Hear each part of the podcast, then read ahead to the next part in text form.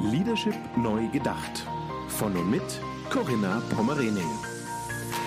Der Podcast über Führung, Change, Transformation und New Work. Für Führungskräfte, Macher und Gamechanger, die den Wandel im Finanzsektor aktiv vorantreiben. Diese Folge wird Ihnen präsentiert von Ecosystems for Business, Ihr Partner für regionale Ökosysteme. Herzlich willkommen bei meinem Podcast Leadership Neu Gedacht. Mein Name ist Corinna Pomorening und ich freue mich heute auf einen besonderen Gast, Fabiana Migrone. Herzlich willkommen und schön, dass du da bist, Fabiana. Vielen Dank, dass du mich eingeladen hast. Ja, danke, dass du der Einladung gefolgt bist. Fabiana, ich möchte dich gerne meiner Hörerschaft vorstellen. Was hat dich die letzten Jahre so getrieben? Was hast du schon unternommen? Und ja, welche Themen treibst du weiter voran? Du bist Country Managerin von American Express in Deutschland und verantwortest den Bereich, der die Karten an die Kundinnen und Kunden herausgibt, sowohl an Privat- als auch an Firmenkunden. Du arbeitest bereits seit über 25 Jahren im Unternehmen, zuerst in Deutschland und dann auch für einige Jahre in Großbritannien. Dort hast du den Bereich geleitet, der sich auch um das Kartengeschäft gekümmert hat, in den Ländern, in denen American Express selbst keine Niederlassung hat. Du hast ähm, in dieser Zeit mit Bankpartnern zusammengearbeitet, auch mit Joint Ventures, um das Geschäft weiterzuentwickeln. Dazu gehörten vor allem auch Länder in Zentral- und Osteuropa wie das Baltikum, Russland und Kasachstan. Seit 2021 bist du für das Deutschlandgeschäft von American Express verantwortlich. Deine Eltern stammen aus Italien, deshalb der Nachname, der das schon vermuten lässt. Du selber hast drei Kinder, alles Jungs, das kann man vielleicht auch nochmal betonen, vielleicht eine besondere ja. Herausforderung. Und alle drei Jungs wurden in London geboren. Ja, und es gibt noch einen Familienhund. Herzlich willkommen, Fabiana. Schön, dass du hier bist.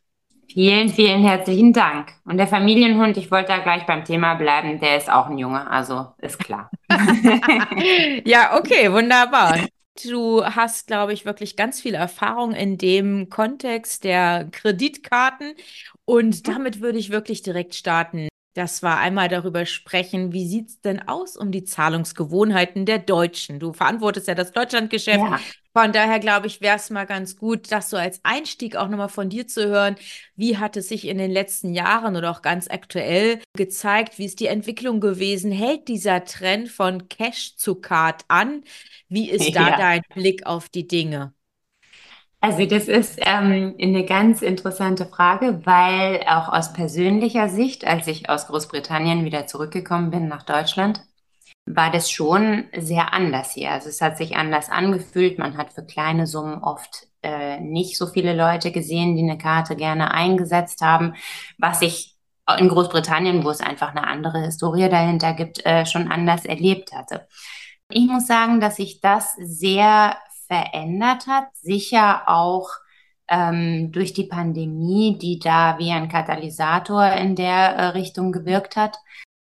Und wir sehen durchaus, dass die Karten für unsere Kundinnen und Kunden, aber auch für die Verbraucher äh, im Allgemeinen bei den alltäglichen Ausgaben immer mehr genutzt werden. Ich kann dir als Beispiel mal im Einzelhandel, also vom EHI, äh, vielleicht ein paar Zahlen teilen. Und das war wirklich vor ein paar Jahren undenkbar, dass Kartenzahlungen irgendwann mal Cash überholen. Also das war wirklich so was, äh, das passiert äh, so schnell nicht in Deutschland. Das ist aber passiert. Also in, schon in 2022 hat der Anteil der Kartenzahlungen äh, fast 60 Prozent ausgemacht. Und, äh, und Cash war so bei 37 Prozent. Und dann gibt's ja noch Rechnungen, was man noch so alles tun kann. Aber äh, Karte, äh, ob das jetzt in Form von Plastik ist oder in Form äh, von äh, Wallets, die man so auf dem Smartphone hat, ähm, sind auf jeden Fall viel akzeptierter in beiderlei Richtungen. Ne? Also die Kunden und Kundinnen nutzen es mehr, aber die Händler äh, nehmen sie auch lieber an. Also es gab ja viele Händler, ähm, die eher eine Ablehnhaltung hatten genau. in den genau. letzten Jahren zuvor, also vor der Pandemie. Man kann, glaube ich, schon so ein bisschen genau. die Pandemie als Zeitgrenze dann auch setzen, oder? Total. Also gerade für kleinere Umsätze, äh, ich wohne in einem äh, Ort hier in der Nähe von Frankfurt in Bad Soden. Da hätte ich beim Bäcker ja niemals mit einer Karte zahlen können äh, bis vor drei, vier Jahren. Und jetzt geht das. Ähm, und inzwischen, also klar, vielleicht war es auch ein bisschen aus der Not geboren von der Händlerseite, aber diese Zeit hat geholfen, wenn man überhaupt irgendwas äh, es hört sich jetzt so an, als wäre diese Pandemie für uns so positiv gewesen. Klar, das ist ein, ein Thema, das meine ich nicht damit, ne? Das ist ja, klar. Das aber einschätzen. Ähm, Genau, also, also der Bäcker, äh, der hat sich jetzt auch dran gewöhnt, ne, und findet es auch gut und hat viel weniger zu tun mit Cash jeden Tag da zur Bank bringen und so, ne. Also da hat sich auf jeden Fall ähm, was getan. Wo man das, weil ich gerade den Bäcker so als Beispiel nannte, man, man sieht es vor allen Dingen bei kleinen Händlern, dass sich da was getan hat. Ne? Also Ketten ist ein Thema, aber die kleineren Händler, also Blumenläden, der Gemüseladen, das Restaurant, das jeder hat, wo er mal um die Ecke schnell hingeht, ähm, da ist Gartenakzeptanz viel verbreiteter, ähm, als es das vor ein paar Jahren war. Ja, okay. Und wie stellt ihr so die Veränderung auch im Bereich der Wallets fest? Habt ihr da Zahlen zu? Wie stark ist da so der, der Zuwachs? Also ähm, du kannst davon ausgehen, dass Wallets, äh, das, das, da gibt es zwei Dimensionen eigentlich zu. Das eine hat was damit zu tun, an was bin ich so gewöhnt. Ja, und ich mache das ungern an Alter fest, sondern war ich vorher Kartennutzer und bin ich äh, immer noch Kartennutzer, dann halte ich vielleicht ein bisschen mehr am Plastik fest. Aber dadurch, dass das Thema auch zahlen Sie einfach mit Ihrem Smartphone, war gestern gerade hier in der alten Oper im Parkhaus, ein Parkhaus, das nie Karten genommen hat. Und jetzt zahlen Sie mit diesem QR-Code mit Ihrem Smartphone und es geht einfach automatisch über die Wallet. Ja? Also wir sehen eine sehr, sehr große äh, Wallet-Penetration. Es hat auch damit zu tun, dass wir, ähm, was Apple Pay anbetrifft, einer der ersten waren, die äh, das in Deutschland angeboten haben. Äh, man kann die Amex-Karte in jede Wallet hinterlegen und ähm, das ist natürlich auch so eine Frage der Relevanz. Ich glaube, das sieht man so ein bisschen an äh, den Segmenten. Ja, also vielleicht die ähm, Millennial Gen Z Gruppe ist äh, stärker auf dem Smartphone Wallet unterwegs als vielleicht andere ja, okay. Da gehen wir gleich mal auf die Zielgruppen, gehen wir nochmal separat gleich ein. Ja. Ähm, aber bleiben wir nochmal ganz kurz bei den Zahlungsgewohnheiten. Mhm. Ähm, ich glaube, insgesamt werden ja auch die Rewards immer wichtiger und Payback, mhm. vielleicht an der Stelle erwähnt, gehört ja auch zu Amex. Vielleicht kannst du nochmal diese Besonderheit oder auch die Bedeutung der Rewards ähm, nochmal ja. uns erläutern. Ja, also Rewards ganz klar, ähm, wenn ich eure Karte nutze, möchte ich auch irgendwas äh, dafür zurückhaben. Und äh, du hast es gerade so gesagt, Payback gehört ja auch zu Amex. Weiß auch nicht jeder, äh, ist auch okay. Aber ähm, es ist natürlich das Loyalty-Programm in Deutschland, das jeder kennt. Ist halt so ein Haushaltsname, Payback. Aber vielleicht einmal ganz kurz, für uns ist Rewards mm, aus beiderlei Hinsicht wichtig. Also wir haben ja unser hauseigenes Rewards-Programm, das Membership Rewards-Programm. Äh, das gibt es schon seit über 30 Jahren in Deutschland. Und dann gibt es nochmal das Payback-Loyalty-Programm. Äh, ich mache mal ganz kurz einen kurzen Ausflug in das Membership Rewards-Thema. Rewards an sich total wichtig aus Sicht der Kunden, also unserer Karteninhaber. Aber um wieder auf die Händler zurückzukommen, auch aus der Händlersicht. Wenn ich einen Kunden habe, der gerne Geld bei mir ausgibt mit einem bestimmten Zahlungsmittel, weil er dafür was zurückbekommt, dann kann ich, und der kann die Karte dort ansetzen, dann kann ich vielleicht auch mehr der Ausgaben dieses Kunden binden bei mir als Händler. Ne? Also, wie funktioniert das? Für jeden Einsatz mit der Amex-Karte äh, gibt es Membership Rewards-Punkte und dann kann ich das einlösen. Und je nachdem, wie ich auch gepoolt bin, ja, also als Kunde. Wenn ich mh, hm, mehr ein Cashback-Value suche, ne, kann man mit den Punkten bezahlen. Ich gebe dir ein Beispiel, du bekommst eine Rechnung, du hast irgendwas gekauft für 200 Euro und dann kannst du sagen, das möchte ich gerne, äh, dieses, diese Position auf meiner Rechnung möchte ich gerne mit Membership Rewards Punkten bezahlen. Und dann hast du einfach damit bezahlt und äh, das äh, gibt einem ein gutes Gefühl von, ähm, ich habe da was zurückbekommen. Es gibt aber auch Kunden, die sammeln und äh, lösen die Punkte dann für eine große Reise ein oder für den großen Flug oder irgendwas, was sie sich nie sonst äh, so geleistet hätten. Und das ist ähm, äh, wirklich ein total schöner Nebeneffekt, den man da mit den Ausgaben, die man sowieso tätigen muss, ähm, äh, erreichen kann. Payback, klarerweise, also es gibt 31, über 31 Millionen Sammler in Deutschland. In Deutschland so viele, Wahnsinn. Ja, es ist wirklich eigentlich, also es ist fast in jedem Haushalt, ne? Und ähm, jeder kennt Payback. Es gibt äh, 680 Payback-Partnerunternehmen. Also das ist auf einem ganz, auf einer ganz anderen Skala unterwegs. Ne? Und was haben wir gemacht äh, nach der Akquisition von Payback? Wir haben zusammen eine Karte rausgebracht. Und mit dieser Karte äh, kann man ganz normal die Payback-Punkte sammeln und kann auch damit bezahlen. Also es ist eine American Express-Karte äh, von Payback. Ähm, die kommt mit den ganz normalen Vorteilen, also ganz normal, mit den Standardvorteilen äh, einer Amex-Karte, dafür bezahlen, den Service äh, 24-7, äh, kontaktlos bezahlen und so weiter und so fort. Aber der entscheidende Unterschied liegt darin, dass man mit jedem Umsatz, den man mit dieser Karte tätigt, Payback-Punkte sammelt. Als Sammler mit der reinen Sammlerkarte sammle ich bei den 680 Partnerunternehmen. Nur bei den Payback-Karten. Mhm. Genau. Und mit der Amex Payback-Karte ähm, bin ich natürlich auch, äh, und ich bin wieder beim Bäcker, aber ich muss mir mal ein anderes äh, Beispiel ausdenken. beim Tiernahrungsspezialisten äh, bin ich dann meiner, meines Vertrauens, äh, bin ich dann auch äh, unterwegs und sammle da auch Punkte. Mhm. Ja, okay. Also das bleibt auch dabei. Das ist für euch ein ganz wichtiger, ähm, ja, ganz wichtiger Begleitservice, wenn man so das äh, benennen, betiteln will, ist nicht wegzudenken von der Sparte Kreditkarten.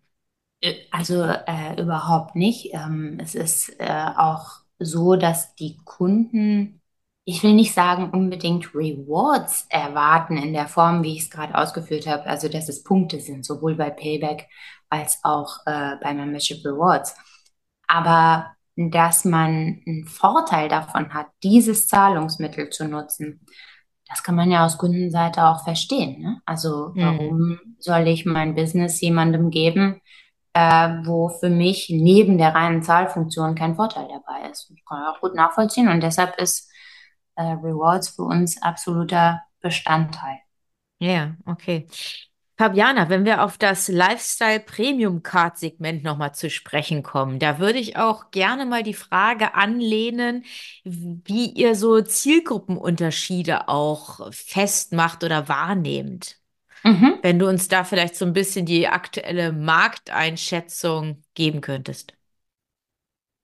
Also bei mir, äh, der, American Express verbindet man ja mit was, ja, wenn wir, wenn wir über Zielgruppen oder Kundensegmente sprechen. Und da möchte ich einfach nur sagen, mir ist total wichtig zu sagen, dass American Express äh, eine Vielfalt an Angeboten hat. Ja, man verbindet American Express sehr schnell mit Premium. Und wir können Premium auch. Ich will diese Connection nicht unterbrechen, aber ich will sagen, wir haben wir haben auch anderes. Ne?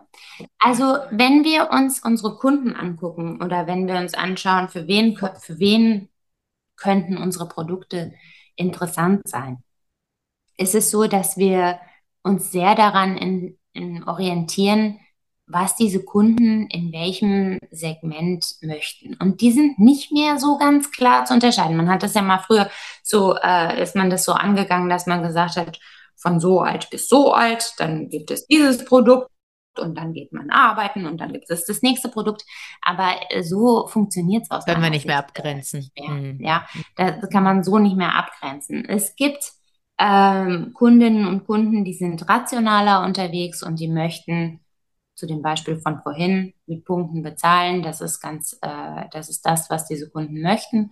Und es gibt Kunden, ähm, die sind viel äh, äh, oder die suchen nach etwas, was sie vielleicht so draußen nicht einfach so kriegen können. Ja, also nicht, was man so kaufen kann, sondern biet mir was an, mach meinen Horizont breiter. Ja, also wenn ich da im Lifestyle-Bereich, weil du die Premium-Produkte angesprochen hast, ja, wir sind im Premium- und Lifestyle-Segment ja traditionell äh, stark unterwegs gewesen. Und wenn man das negativ formuliert, ist es dieser roter Teppich weißer Handschuhe. Darum geht es auch nicht mehr. Ja? Sondern es geht darum, äh, mach mein Leben reicher, make it worth my while, ja, dass ich, dass ich hier, dass ich hier bei euch bin. Ja?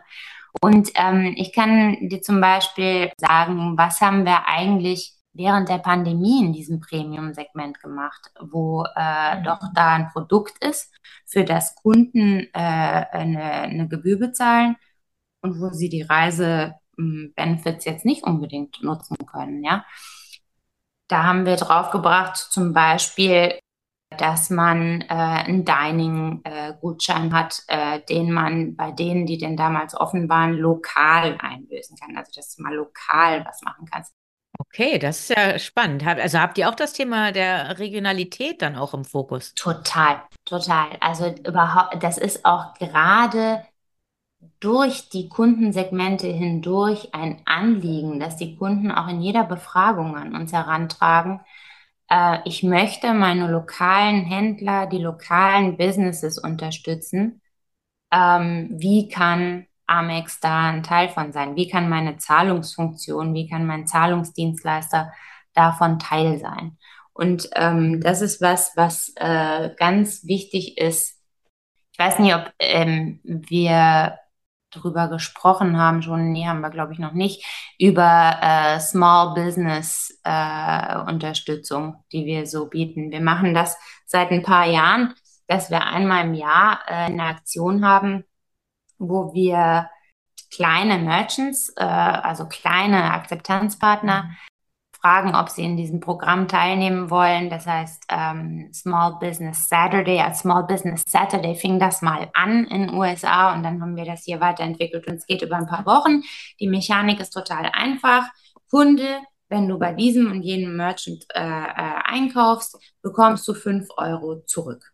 Der Händler hat natürlich ein Interesse daran, weil da gibt es ja ein Incentive noch zusätzlich für den Kunden zu kommen. Aber was das macht, ist, dass man auch nochmal ein gutes Gefühl dabei hat, weil man genau das macht, was man machen möchte, die lokalen kleinen Händler unterstützen. Die Händler vor Ort unterstützen. Hm. Genau. Und da geht man dann auch wieder hin. Auch wenn man mal diese fünf Euro da zurückbekommen hat. Hm. Also zahlt auf das Thema Kundenbindung dann auch wirklich ein, ne? Direkt. Genau, und das ist äh, aber auf so eine Art und Weise, die nicht so anonym ist wie andere Rewards-Programme zum Beispiel. Ne? Das ist toll und das ist wichtig und das ist ongoing. Aber das hat nochmal so eine andere Qualität, weil es einen mit dem Netzwerk, mit den Menschen in dem Umfeld, in dem man lebt, so zusammenbringt. Und das ist eigentlich eine ganz schöne Sache. Spannend, ja. Also ähm, Lifestyle, um das vielleicht ähm, nicht abzuschließen, aber die, die, die Premium, das Premium-Kartensegment ist ähm, natürlich geprägt von Partnerschaften, die wir international reinbringen auf unsere, auf unsere Produkte.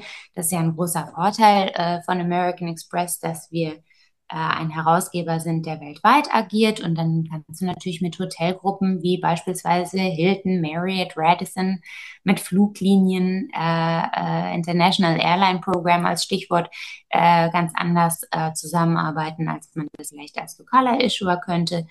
Ähm, und dann haben wir Themen wie Entertainment Benefits, auch war ganz wichtig, als die Leute nicht reisen konnten, dass man ähm, einfach für sein Netflix, Wow TV, Amazon, Prime Video oder ähm, Audible, dass man da was zurückkriegt, wenn man das mit Amex bezahlt. Also ich glaube, wir versuchen, die Produkte auch ähm, dynamisch zu halten im Sinne von, da gibt es natürlich einen Core, auf den du dich immer verlassen kannst und das ist Teil deines Produktes. Aber ansonsten ist der Anspruch wirklich auch zuzuhören und das anzupassen, dem, was äh, der Kunde gerade braucht. Mm, an die Lebenswelten genau. der, der Kunden und genau. Kundinnen und Kunden, ja, okay. Genau. Du hattest vorhin das Stichwort Gen Z ja auch genannt, also so die ja. jüngsten Zielgruppen, die jetzt in eurem Consumermarkt ja dann auch eine Rolle spielen. Ähm, habt ihr dort auch vielleicht einen besonderen Antritt oder welche Rolle spielt diese jüngere Zielgruppe? Mhm. Kannst du da vielleicht noch was zu sagen, Fabiane? Also ähm, die, das, diese Premium-Angebote, von denen ich gerade gesprochen habe, die ziehen tatsächlich auch sehr viele jüngere Kunden an. Was ich vorhin sagte, dieses traditionelle, man arbeitet sich so durch die äh, Kartenprodukte äh, äh durch. Das ist äh, nicht mehr so. Also äh, wir haben ganz viele junge Kunden aus äh, der Millennial-Generation Generation und der Gen Z, die sich für unsere Premium-Karten entscheiden. Ich würde gern an der Stelle noch an das Thema ESG, weil es gerade auch so ein bisschen reinpasst ja. ins Zielgruppenverhalten, nochmal mit dir äh, anknüpfen. ESG oder das Thema Nachhaltigkeit, Sustainable Finance, da spielt ja einfach der Finanzsektor, die Finanzindustrie auch eine besondere Rolle, hier entsprechend Finanzströme zu steuern oder, wenn wir es von der Kundenperspektive beleuchten, einfach auch verändertes Kundenverhalten, ja. Stichwort Green Consumer, dem auch gerecht zu werden, dass vielleicht auch immer mehr Verbraucher darauf achten, was ist mein Beitrag, den ich mit meinem Konsumverhalten oder mit meiner Produktauswahl ja. dann auch leisten kann? Wie weit werdet ihr diesen Aspekten gerecht oder wie weit habt ihr euch auch diesen Themen schon angenähert? Also generell ist es so, dass es integraler Bestandteil der Unternehmenskultur ist, sich für gesellschaftliche Themen stark zu machen. Also so dieses Be part of your community, ja, und ein good, good citizen zu sein, da wo man, da äh, wo man so ist. Also wir haben so eine ESG Roadmap entwickelt, die ist international entwickelt, die haben wir jetzt nicht für Deutschland spezifisch entwickelt.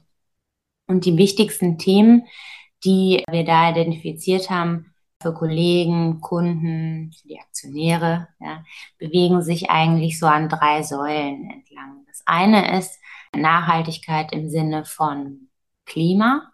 Ne? Und da habe ich ein paar Beispiele für dich, äh, äh, die ich dir gleich nennen kann. Das andere Thema ist, wo können wir eigentlich ja, auf der Aufschlauungsseite oder Education-Seite was machen, wo wir uns auskennen, ja, wo wir, wo wir finanzielle Sicherheit äh, weiter vermitteln können, ja. Das dritte Thema ist natürlich Diversity, Equity und äh, Inclusion wie wir da vorgehen. Also zum Thema Klima kann ich sagen, äh, ein ganz, ähm, sage ich mal, plakatives Beispiel ist, äh, dass wir bis Ende 2024 mindestens 70 Prozent unserer Plastikkarten auf recyceltem Plastik äh, haben wollen. Das mhm. heißt, äh, das ist das äh, designierte Ziel und ist einfach wieder aufbereiteter Kunststoff. Ne? Ähm, äh, die Hoffnung ist natürlich, dass das Kunststoffthema immer weniger wird und wir mehr mit äh, digitalen Medien arbeiten. Genau, die Wallets, die nutzen, Wallets nutzen. Aber für alle, die Plastik äh, haben, sollte das möglichst aus recyceltem Plastik sein. Thema Bildung und finanzielle Sicherheit. Also wir arbeiten da mit äh, verschiedensten äh, Organisationen zusammen. Wir arbeiten in 13 Ländern, zum Beispiel mit der Organisation Junior Achievement zusammen. Äh, und in Deutschland ist das äh, der, der Ableger ist der IW Junior und äh, gehört zu diesem Institut der deutschen Wirtschaft. Das ist beispielsweise so ein Schulbildungsprogramm und das soll Schülern äh, soll Schülern die Möglichkeit bieten, mit Unternehmen zusammenzukommen. Das Ziel ist es, dass dieses Unternehmen dann fördert, dass man äh, ökonomische Bildung an Schulen beispielsweise äh, voranbringt, dass man äh, Unternehmertum, dieser ganze Gedanken Gründer, Innovationsgeist, Schlüsselkompetenzen, die man dann vielleicht mal in einem Job äh, in diesem Bereich braucht, aber auch im täglichen Leben. Ja, also wie ich bin, wie bin ich financially smart? Ja, wie gehe ich daran, wenn ich aus der Schule, äh, wenn ich aus der Schule rauskomme? Also ich glaube, das ist äh, was Schönes, wo sich die Auswirkungen erst äh, später zeigen werden. Genau, es muss früh gepflanzt werden, um dann auch die Ernte später sehen zu können. Genau. Oder äh, das kommt natürlich auch darauf an, was wir da tun, äh, wieso die Zeiten sind. Also beispielsweise, wenn wir sehen, es gibt äh, viele Themen bei kleineren Unternehmen, ne, kleinere Geschäfte, kleinere Betriebe, die in Schwierigkeiten sind, beispielsweise als wenn eine staatliche Förderung beispielsweise ausläuft, ja. Das gucken wir uns dann an und arbeiten mit diesen Unternehmen zusammen und stellen sicher, dass sie da auch wieder rauskommen. Das kann von Planerstellung bis zu finanzieller Unterstützung gehen. Ne? Also wenn wir äh, sowieso zusammenarbeiten. Ich denke, dass da ähm, äh, einiges passiert ist, auch gerade in der Zeit, als staatliche Förderungen von mir ausliefen, ähm, was, was den Kunden und den, den Partnern da echt geholfen hat. Ja, und dann äh, natürlich das Thema Diversity, Equity, Inclusion, riesen, riesen, äh, riesen. Wir haben da verschiedenste Themen am Start. Es gibt eine American Express Leadership Academy, die äh, Führungskräfte von Non-Profit-Organisationen äh, einlädt und darauf abzielt, äh, diesen Führungskräften äh, Fähigkeiten zu vermitteln, die sie benötigen, da um ihre Organisation weiterzubringen, zu erneuern, zu inspirieren. NGO-Führungskraft hat andere Qualitäten als jemand, der in einem äh, For-Profit-Business unterwegs ist. Und äh, ich denke, da kann es gute, ganz gute gegenseitige Befruchtung geben. Ein Riesenthema natürlich bei uns äh, war das Thema Frauenanteil, also den Frauenanteil zu steigern. Äh, und da ging es vor allen Dingen um höhere Positionen. Man hat also mhm. festgestellt, dass du, äh, dass an irgendeinem Punkt das so abbrach und ab da die Frauen nicht mehr nachkamen. Also da gab es so eine Stufe, dann hat man sich auch tatsächlich äh, gefragt, okay, warum hört das da auf? Weil es ist nicht so, ja. dass wir es nicht unterstützen würden, aber warum hört es da auf? Da verschiedenste ähm, äh, Dinge hat man da rausgefunden. Ich gebe dir ein Beispiel, was für mich augenöffnend war. Äh, das Thema Sponsoren. Äh, das Thema war, dass Frauen oft einen Sponsor hatten so in der Firma, auf den sie sich konzentriert haben und auf die sie sich konzentriert haben. Wenn diese Person das Unternehmen verlässt. Also wie so ein Mentor kann man sich das genau, vorstellen genau. In der Rolle. Einer, der auch mal seine Hand ins Feuer legt für einen und sagt, hier, Matsu, du hast deine Stelle, nimm die. Ich verlasse dich auf mich, nimm die. Die ist gut. Und da haben Frauen oft einen oder eine. Wenn diese Person das Unternehmen verlässt, ist das dann auch zu Ende für die Frau. Ist das also weggebrochen? Ist das mhm. weggebrochen.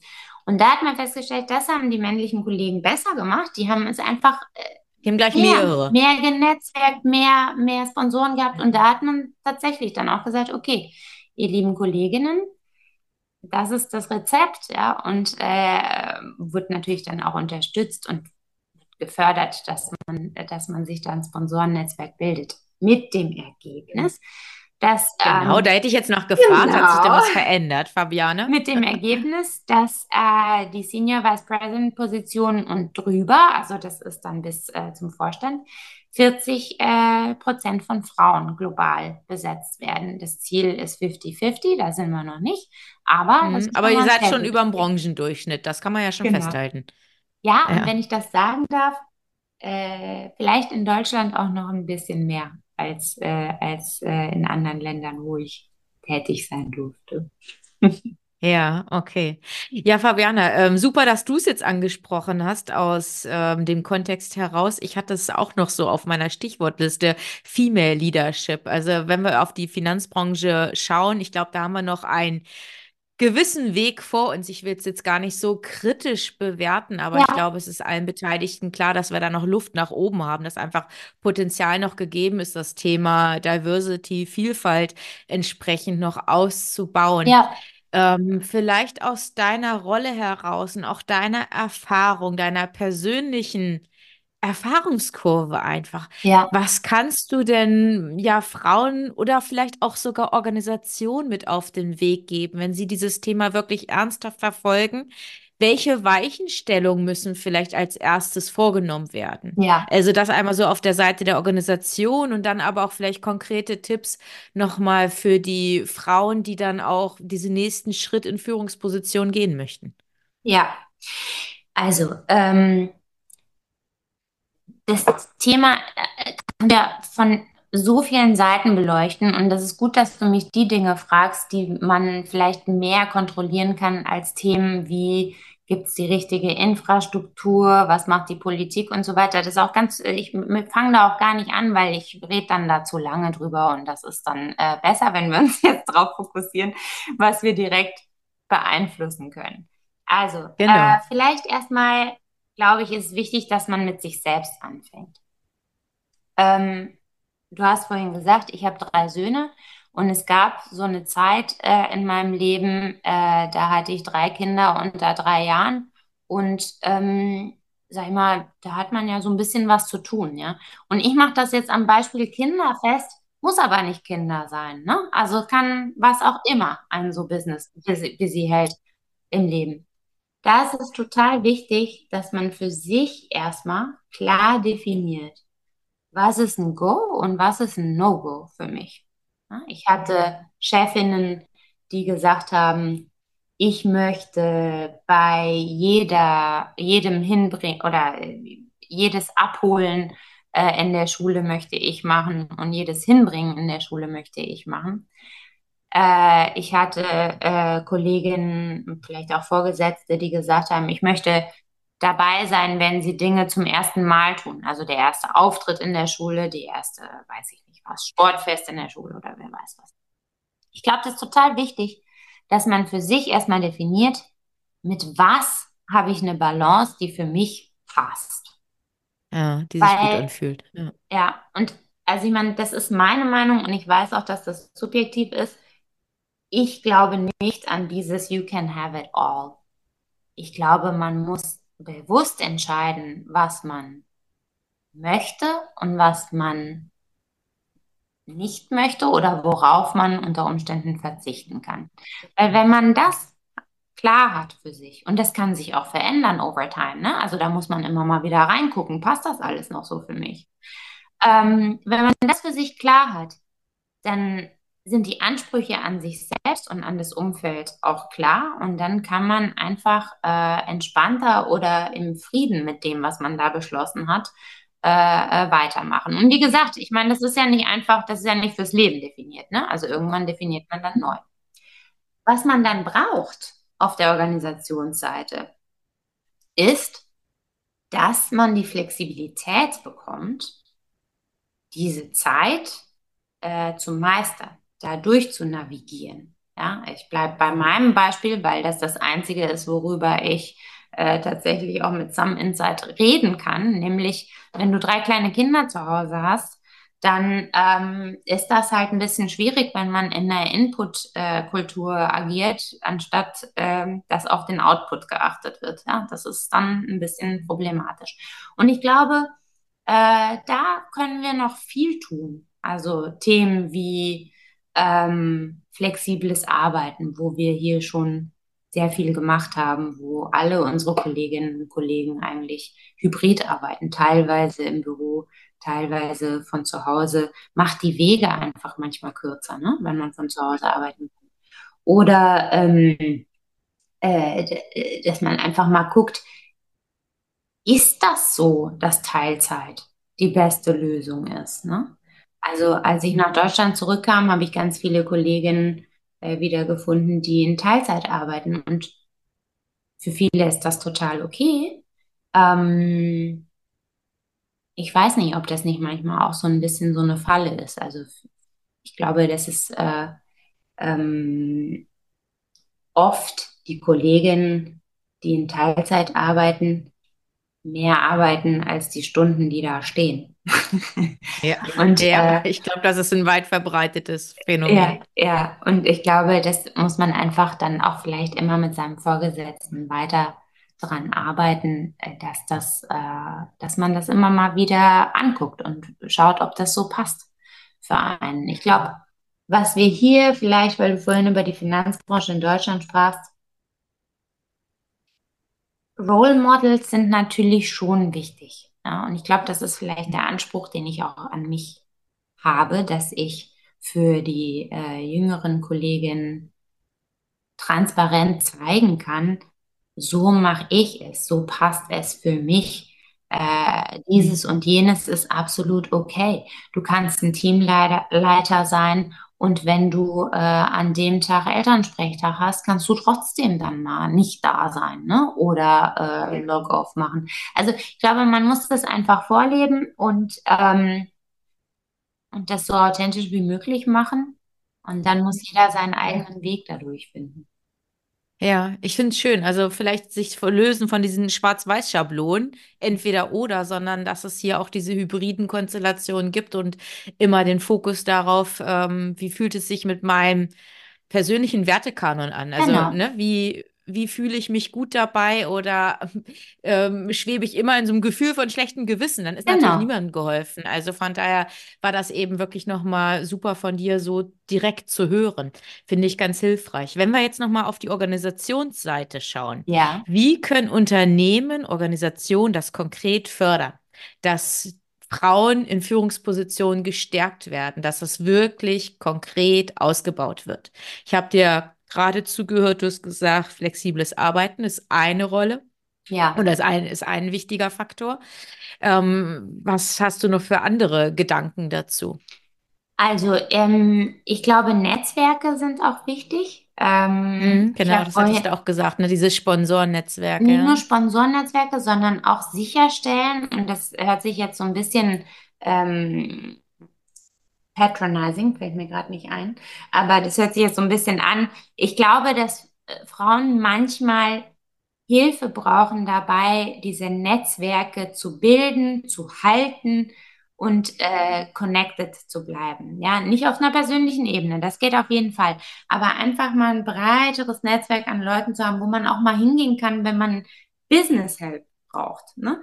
Ähm, und ich glaube, das ist was, wo man unterstützen kann. Wir haben hier ein Frauennetzwerk. Ähm, und das ist wichtig. Wir äh, kommen zusammen, wir laden Frauen auch von extern an. Der Sponsor übrigens des Netzwerks ist ein äh, Kollege und das finde ich ganz toll. Aha, Man, man, ja. man braucht ähm, Allies, ja. Man braucht jemanden, der das mit einem macht und wenn äh, die, die Frauen sich verbünden, ist das schön. Aber wir müssen es ja schon am Ende zusammen machen und das macht ja auch mehr Spaß und das ist auch der Sinn der Sache und damit ist man ja auch ein starkes Team, dass man äh, aus jeder Ecke Repräsentanz hat. Ne? Also ich glaube, Netzwerke sind wichtig. Ich glaube wirklich, dass dieser Shift von äh, Input-Kultur zu Output-Kultur ganz, ganz wichtig ist, nicht nur für Frauen, ja.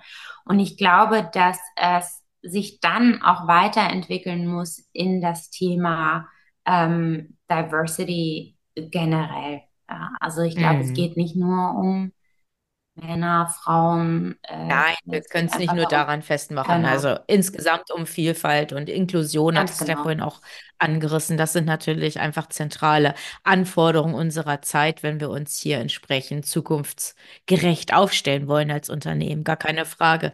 Ähm, ich hatte in meiner letzten Podcast-Folge mit Theresa Banken über das Thema Shared Leadership gesprochen. Also auch mit neuen Führungsmodellen das Thema Führung neu angehen, Führung zu teilen, auch da vielleicht so ein Stück weit ähm, Strukturen schaffen, dass eher vielleicht dieser Switch in Führungspositionen noch angenommen wird. Vielleicht kann das Ja, auch ähm, eine Möglichkeit sein.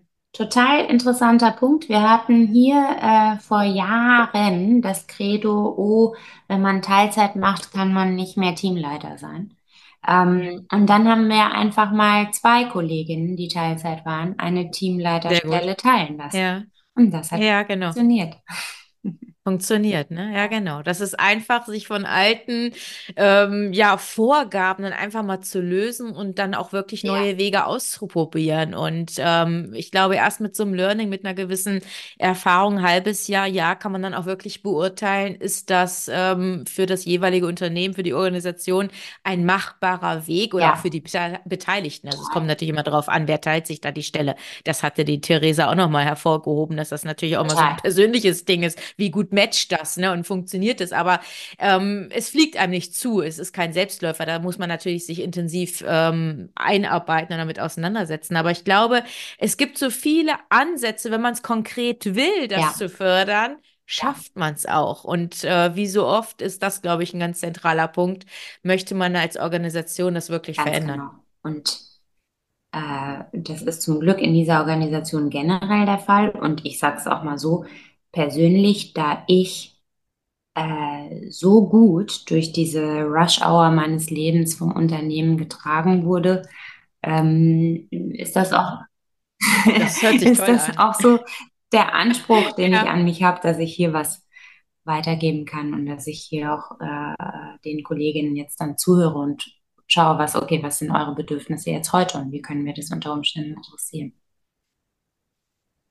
Ja, ja, schön. Also ich glaube auch, ähm, dass es sich einfach auf die Loyalität von Mitarbeitern sehr positiv auswirkt, wenn man das Gefühl hat, man bekommt diese Flexibilität, der Rücken wird einem gestärkt und äh, man fühlt sich nicht zerrissen, sondern kann einfach das wirklich ernsthaft vereinbaren, Beruf und Familie oder wir haben ja auch andere Herausforderungen, Genau. äh, Pflegebedürftigkeit von Eltern. Also es sind ja, oder einfach auch ein zeitintensives Genau. Hobby. Also das ist ja auch mittlerweile sehr vielfältig, was so äh, die Zeit nach der Arbeit ausmacht. Von daher glaube ich, hilft mit Sicherheit der Dialog mit Führungskräften und das in der Organisation offen anzusprechen. Ja, wie alt sind denn deine Jungs heute? Ja, mein Großer ist 14 und dann habe ich Zwillinge, die sind 12. Ah, okay, dann hast du Pubertiere wahrscheinlich zu Hause. Ja, äh, aber momentan geht's noch. Also der Große, der vergisst immer die Dinge von äh, einer Minute auf die andere, aber das ist bisher noch alles. Ich bin aber auf alles hier vorbereitet, was ich so höre von Freunden, die ältere Kinder haben. Wird das spannend in den nächsten Jahren. Ja, okay.